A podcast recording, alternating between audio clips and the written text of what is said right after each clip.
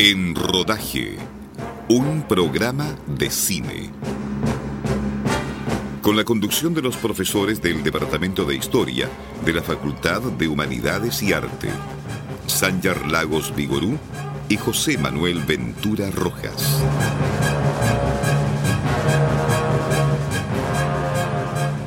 Muy buenas tardes, bienvenidos a una nueva edición de En Rodaje, un programa de cine por Radio Universidad de Concepción. Desafortunadamente no nos acompaña mi colega y amigo el profesor Sánchez Lagos, a quien mandamos un saludo y nuestros mejores deseos para la edición de hoy, que es la última de la temporada 2022. Así que saludamos a nuestro cuarto hombre, Rodrigo Sepúlveda Vicario. Muy buenas tardes. Hola José, un saludo a la distancia para Sánchez y muy buenas tardes a todos. Menos mal que te tenemos también ahí, ya ha salido de un pequeño problemilla de salud, pero muy bien. Bueno, Rodrigo, como saben, exactamente nuestro experto en cine clásico estadounidense y también en otras especialidades como la que vamos a tratar hoy, porque hoy hablaremos de cine existencialismo, paternidad y vocación con la película Martín H. de Adolfo Aristarain. Estrenada el 17 de abril de 1997 en Argentina y el 26 de septiembre se estrenó en España en aquel año, dirigida, como decimos, por Adolfo Aristarain con guion de él mismo y Katy Saavedra, producida también por Aristarain con Gerardo Herrero, música de Fito Páez, fotografía de Porfirio Enríquez, montaje de Fernando Pardo, diseño de producción de Abel Fancelo, vestuario de Félix Sánchez Plaza y entre los intérpretes encabezan Federico Lupi, Juan Diego Boto, Eusebio Poncela, Cecilia Roth, Ana María Piquio y Sancho Gracia. Argumento. Martín, llamado H, es un joven de 19 años que vive con su madre, su hermana y su padrastro en Buenos Aires. Durante un concierto sufre una sobredosis y es internado en el hospital, de manera que su padre biológico, Martín, que vive en Madrid, vence su miedo a volar para viajar a verle. Una vez recuperado, el, eh, el hijo, eh, la madre, le dice a Martín, padre, que no sabe qué hacer con él y le pide que lo lleve a Madrid con la excusa de un viaje, pero en el fondo para que viva con él. En la capital española, Martín Hijo conocerá al amigo de su padre, el actor Dante, así como a Alicia, la novia del padre y el padre no quiere vivir con ella para no comprometerse y acepta dirigir una película de la cual ha escrito el guion.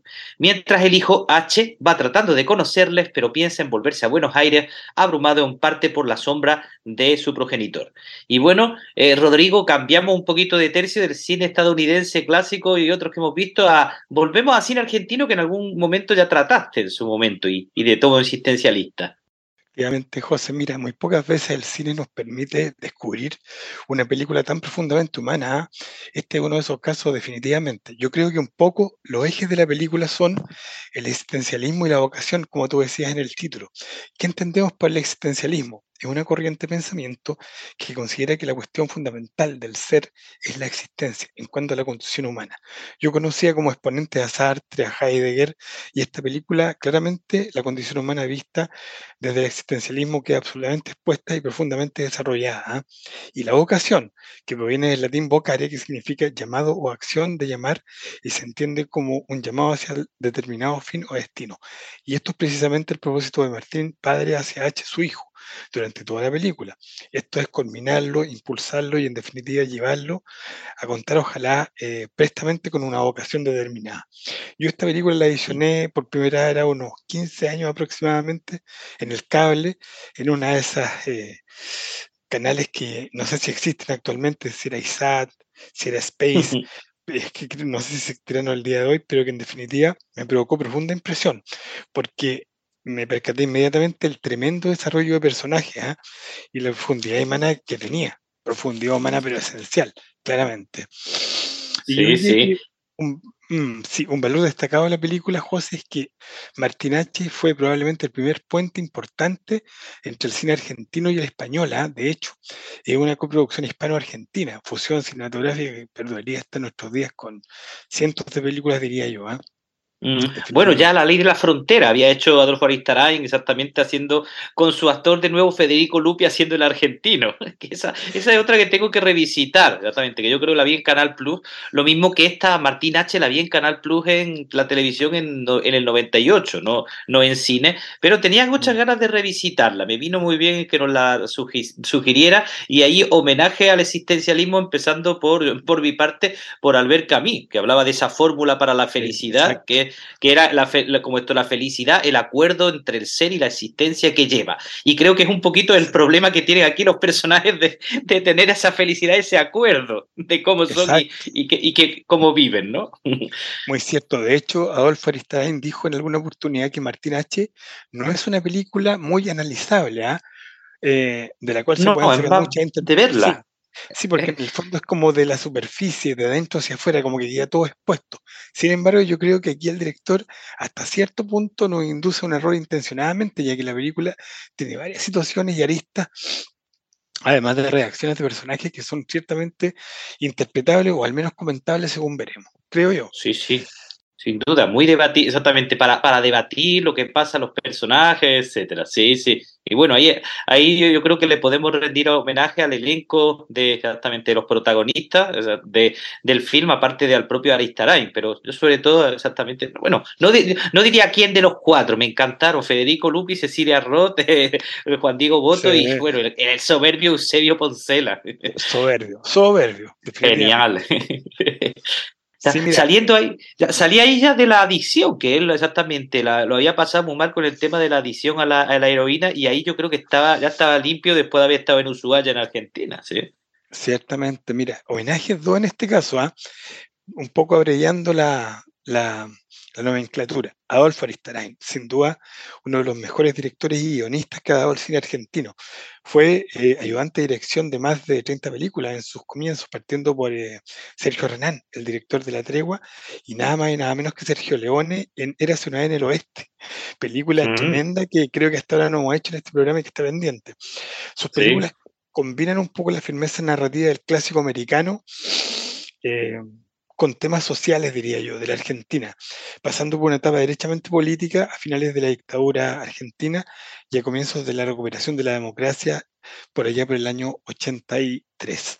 Mira, en más de una oportunidad declaró que sus maestros de la dirección eran John Ford, Howard Hawks, Raúl Walsh, Nicholas Ray y John Huston, nada más y nada menos. Creo que estas influencias se notan claramente en su forma de filmar, que ya detallaremos un poco más adelante.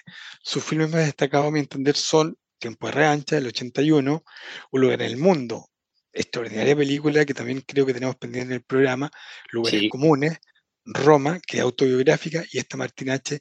que nos convoca en esta oportunidad. Gran homenaje para él. Y también para Federico Lupi, extraordinario actor de carácter que fallecía el año 2017. Trabajó en diversos países, en Argentina y España, obviamente, pero además en México, Uruguay, Perú y también en Chile. Muy recordada su participación en Machuca, el año 2004, donde interpretó a Roberto Chagadía, el amante argentino de Eileen Kuppenheim en la película. En su filmografía extensísima se destacan las cinco colaboraciones con Adolfo Aristarain. Esto es Tiempo de Regancha, Los últimos días de la víctima, The Stranger, Un lugar en el mundo, y Martín H., la película que nos convoca el día de hoy. Pero además, Imaginémonos la filmografía que tuvo. El romance de Aniceto con Francisca, dirigida por Leonardo Fabio. Patagonia Rebelde. Y No habrá más penas y olvido. Eh, estado último dirigido por Héctor Olivera, otro de los grandes directores argentinos de todos los tiempos. El Espinazo del Diablo, ojo, de Guillermo del Toro, al igual que El laberinto del fauno. Tremenda eh, película, entre muchas otras, en una filmografía extensísima que llevó hasta casi las 90 películas de un estilo interpretativo muy natural. ¿ah? Eh, de hecho, daba la impresión de que no representaba un papel, sino que proyectaba su propia personalidad en el personaje. Muy al estilo del actor estudio, claramente. ¿ah? Bueno, y valga este programa de cine como un profundo homenaje a todas grandes figuras del cine argentino, definitivamente. Sí, sí, sin duda ahí uno se cree que Federico Lupi es tal cual así el personaje, ¿no? Y yo salvo ahí el comienzo de la escena donde sale esta chica que es la novia de H que le, que le deja, que ahí le encontré, no, sé si es que no, no, interpretaba bien la chica o es que era falsa así de por sí, pero por lo demás, la película tiene muchísima fortaleza, pero yo creo que sobre todo se lucen los actores. ¿eh? no es que sea el vehículo de lucimiento, pero la película, eh, todo, todo lo otro es magnífico, pero es accesorio con respecto a, disfrutar de la, exactamente de las interpretaciones, de ver esos, e, e, esos personajes tan interesantes. Efectivamente, José, mira, lo tengo dentro de la fortaleza, pero parto por la dirección, porque Aristarain, consciente con su influencia, nos muestra una dirección cercana al clásico americano, ¿ah? con primeros planos, pero impresionante, que destapa las expresiones y emociones de los personajes, toma fija y prolongada, siguiendo el ritmo de diálogo y particularmente largo en esta película. Filmó, como en muchas de sus películas, en orden cronológico. Partió por Buenos Aires, siguió por Madrid y finalmente Menjaca, cercano a Almería ese final de la película que es espectacular. En definitiva, la cámara siempre está al servicio de los personajes. También destaco el guion, realizado por el propio Aristarain y su esposa Katy Saavedra. También muy al estilo eh, del clásico americano, es férreo e inmodificable, claramente estructurado en base al desarrollo de personajes, lo que decíamos. Eh, y aquí son precisamente los personajes el motor de la película, como decías tú, estando todos expuestos en carne viva casi, todos dispuestos a decir y expresar lo que piensan y sienten sin tapujo los cuatro personajes principales están perfectamente construidos con línea de pensamiento coherente y lógica, diferentes todos eh, entre sí. Y finalmente lo que tú dices, José, porque está muy vinculado con los dos aspectos anteriores, es el desarrollo de personaje. Aquí, a mi entender, es la mayor fortaleza de la película. Como tú dices, acá Aristarain eh, demuestra una dirección de actores definitivamente excelsa. Da la impresión de que llegamos a conocer completamente los cuatro personajes principales, con sus particularidades y contradicciones. Están todos muy bien desarrollados y a mi entender son, no son tan impuestos como parecen. ¿ah? Pongo como ejemplo la relación de Dante con Martín Padre, que es absolutamente complementaria, a pesar de la diferencia. De hecho, durante el film, todos los consejos que Dante le da a Federico Lupi, este los acoge y los traduce en acciones concretas, según veremos. Luego, la relación filial de Martín Padre y hacia hijo, que no es tan incompatible, logran llevarse tolerablemente bien con los ajustes propios de una relación interrumpida por cinco años, con un padre que además se acostumbró a estar solo y también a buscar la soledad, derechamente. La relación más compleja y difícil es la de Martín Padre con Alicia, el papel de Cecilia Roth. Acá claramente influyen varios factores. ¿ah? Primero, la diferencia de edad. Segundo, el machismo, diría yo. Evidente en Martín que dijo un poco de las conductas patriarcales del siglo XX, creo yo, y el consumo eh, compulsivo de drogas por parte de Cecilia Roth, entre otros factores. Creo que estos son eh, los aspectos más importantes dentro de muchos otros que nos presenta esta extraordinaria película.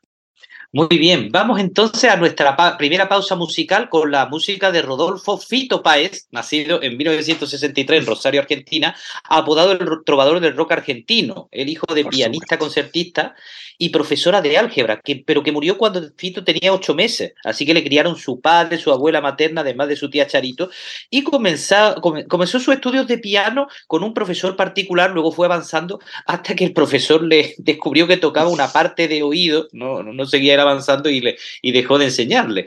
Y de ahí saltó a su carrera como músico popular en el 79 en el 81 hizo su primer trabajo para el cine con el corto a bordo de un carrito y trabajaría con Juan Carlos Baglietto y en el 83 con Charlie García. ¿eh? y de ahí en el 83 empieza su carrera en solitario también, que se consagra más o menos en el 92 con el disco El amor después del amor, el mismo año que su música aparecía en la película de su biela, El lado oscuro del corazón, y del mismo Fito Páez aparecía en El viaje del 92 de Pino, de Pino Solanas. Y en el 96, cuando MTV le ofreció hacer el concierto Unplugged, eh, el concierto acústico, él finalmente lo rechaza, hace el concierto para Telefe, y más o menos el contexto cuando va a rodar esta película Martín H., en donde él estuvo más en un cierto paréntesis. De ahí sale el paréntesis Fito Páez cuando en el 98 lanza con Joaquín Sabina el, disco Enemigos Íntimos. Y bueno, eh, la verdad es que es curioso porque la música, esta música que de, varios temas que tiene Fito Páez, Riff Raff, Amanece en Madrid, Vamos a quemar los tambores al abuelo, Bacalao a los pobres, o Ciudad de Pobres de Corazón, varias de ellas, están así como muy de fondo. Si uno lo piensa bien, casi toda la película en realidad no, no, es más una película sin música. Y cuando aparece es porque está en ciertos locales o el papá está escuchando, por ejemplo, algunos de los temas de Elmo Hope, como I So Beautiful as George o Blue Mo o Something for Kenny.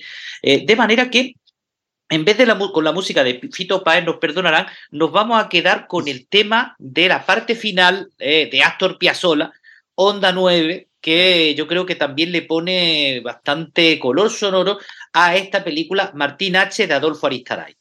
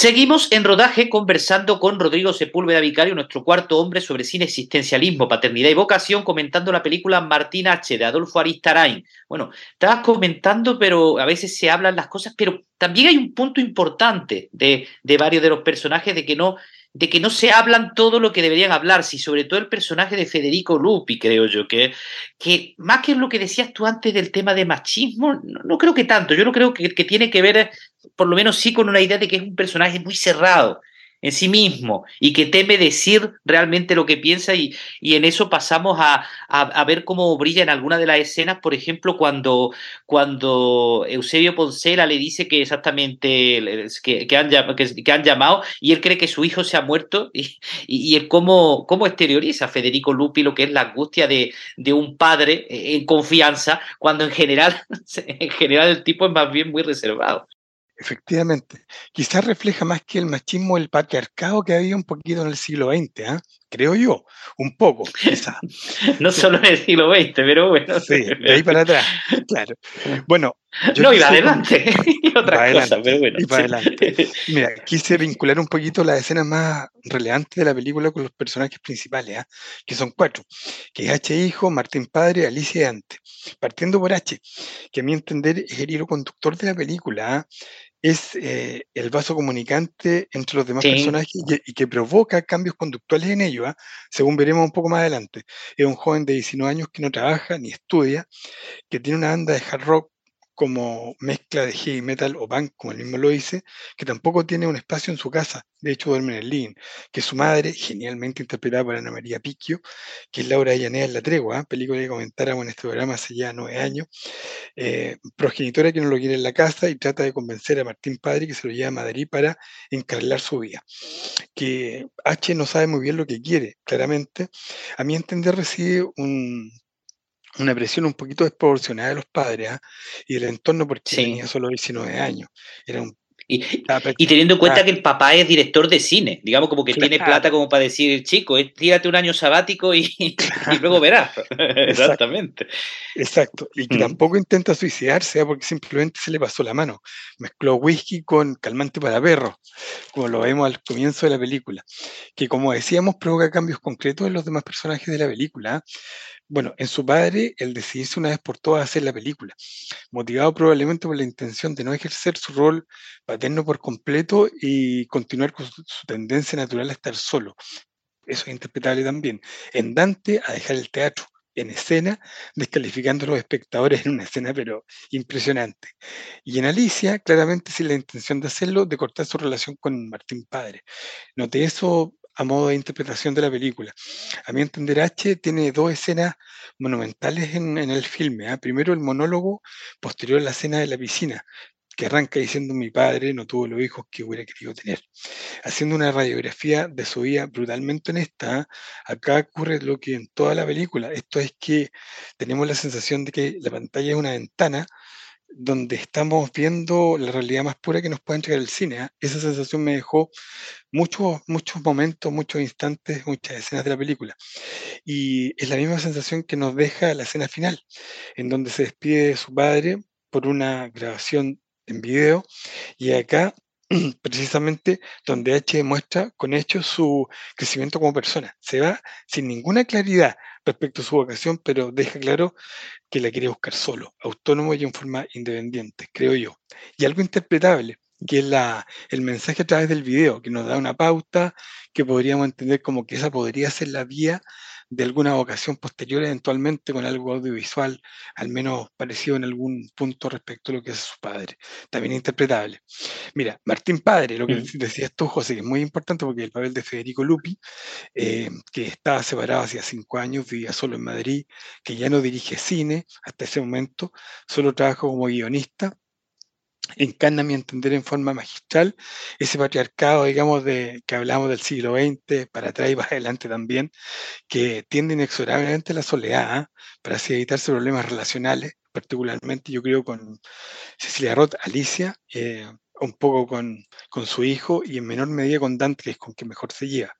Tiene la particularidad de estar durmiendo cuando le ocurren cosas importantes en su vida. Está dormido con audífonos cuando le avisan del accidente H. También duerme cuando ocurre la fatalidad de Alicia. Y sigue dormido cuando el productor conversa con H al final de la película. La relación con su hijo eh, no la quiere asumir del todo y se comunica en algunos momentos por medio de documentos lo vemos en, Almería cuando se produce una situación equivalente a mm. esa. Tiene una relación sentimental con Alicia, eh, a la que descalifica permanentemente, que es lo que se ve, trata de controlar sus comportamientos, un poco la, la desacredita al punto de no reconocer en algún momento que ella merece su respeto.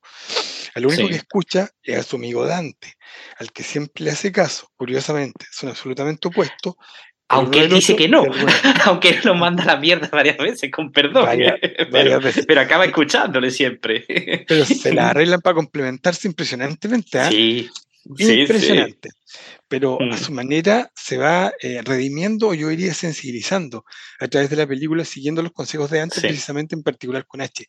Muy memorable, vinculado con eso, le hacen que casi al final va a la piscina y, bueno, más bien a la pieza de su hijo, se sienta en el borde de la puerta y le abre su corazón o su alma si se quiere, solloza amargamente mm. y le dice que lo quiere mucho. Eso, para un hombre de las características de él, es un salto cuántico en su propia evolución emocional. Eso explica la escena final precisamente en donde ven y escuchan el video de H, se quiebra absolutamente y al final le brinda por su hijo y dice por primera vez en la película, salud por Martín, ya no H, Martín detalle importante. El personaje Federico López es riquísimo, definitivamente, o sea, ya eh, nos muestra un poco el arquetipo que decíamos del hombre que hasta cierto punto refleja ese patriarcado que existió hacia atrás y puede seguir existiendo ahora, pero que yo creo que de alguna manera se refleja brillante y formidablemente respecto a él. Mira, quizá, patriarcado, eh, quizá patriarcado es lo que quiere seguir, dice que tiene que seguir una vocación, etcétera. Pero yo también lo que veo por otro lado más que patriarcado es como el lado oscuro bogartiano, porque, mm. porque yo lo veo, a Federico Lupi es como muy bogar, este así el tipo solitario que quiere estar solo, ¿verdad? No, tiene esa semejanza, ¿ah? efectivamente. Ese antihéroe existencial que reflejaba también Bogart. Bueno, y Dante, brillantemente interpretado por Eusebio Poncela, es la némesis de Martín Padre, pero son amigos de verdad y complementarios. De hecho, como hemos dicho, es el único que escucha y cambia conducta respecto de Federico Lupi, con sus consejos. Para Dante, su familia de corazón es H, Martín Padre y Alicia. Y así lo demuestra durante toda la película. Vive como piensa y piensa como vive. ¿ah? Es el reflejo de una consecuencia más absoluta que se puede tener como ser humano en el cine. ¿ah? Pocos personajes más transparentes he visto yo en las distintas eh, películas que he visto. Eh, aunque eso le pueda traer consecuencias negativas, ¿ah? nunca renuncia a su principio. Pero muy loco, pero muy cuerdo, porque es el tipo siempre consecuente. Justamente. Mira, yo, bueno, le anoté algunas de sus características. Es generoso, compasivo, liberal, desprejuiciado, solidario, preclaro en sus ideas, como dices tú, amistoso, se desvíe por sus amigos, trata de ser feliz aunque todo esté en su contra. Y así podríamos seguir enumerando cualidades de este tremendo personaje en forma eterna. Vive en hoteles, porque dice que la casa propia es la tumba. También declara haber probado todas las drogas a y por haber, pero teniendo un principio básico, y se lo dice H, tienes que controlarla y no dejar que ella te controlen a ti. Eusebio Poncela ganó muchos premios por este personaje, ¿ah? faltándole solo el Oscar, que yo se lo habría dado definitivamente si hubiera estado postulado. Sí, sí.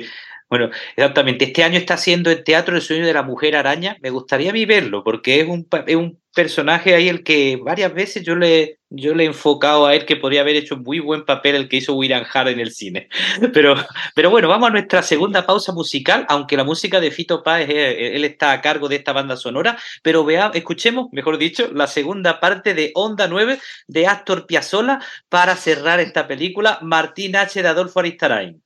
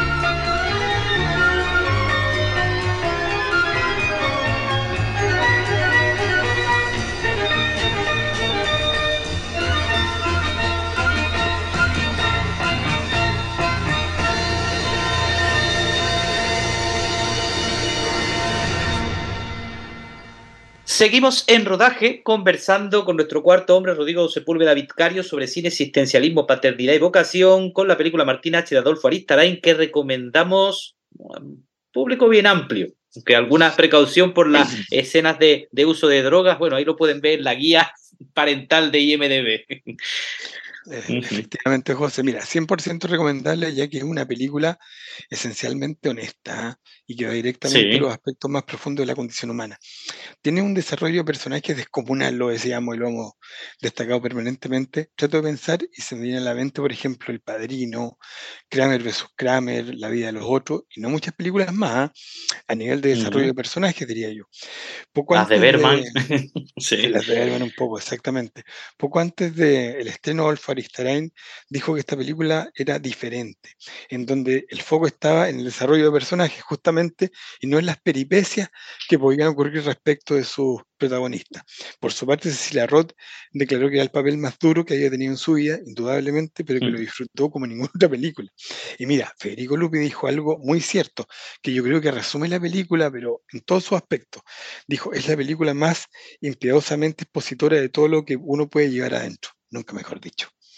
Tal cual. Mm, eh, película para padres e hijos, película exactamente interesante de revisitar. A mí no me gusta el final que tiene ese destino que tiene Alicia, que no vamos a revelar ahí, pero, pero bueno, lo dicho, recomendamos esta, esta película, eh, Martín H. de Adolfo Aristarain, y bueno, te esperaremos, Rodrigo, para la próxima recomendación ya en la próxima temporada, 2023. Muchas gracias, José. Bueno, y esta película también está dedicada para mi hijo Martín, precisamente, al que le encanta esta película, la he visto muchas veces. Un saludo para él y bueno, gracias por la invitación y como siempre para cuando se disponga. Se la dedicamos desde aquí a Martín con todo el corazón también, desde por mi parte y por parte de, de Sanjar. Un, un, gran abrazo para Sanjar, exactamente, y les remitimos al portal de internet, a los podcasts, así como les agradecemos el habernos escuchado. Desde Radio Universidad de Concepción despedimos esta cuadricentésimo quincuagésimo tercera edición de Enrodaje, un programa de cine. Será hasta un próximo episodio. Hasta entonces, tengan muy feliz verano.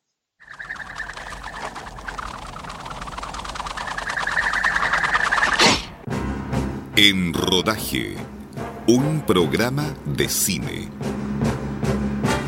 con la conducción de los profesores del Departamento de Historia de la Facultad de Humanidades y Arte, Sanjar Lagos Vigorú y José Manuel Ventura Rojas.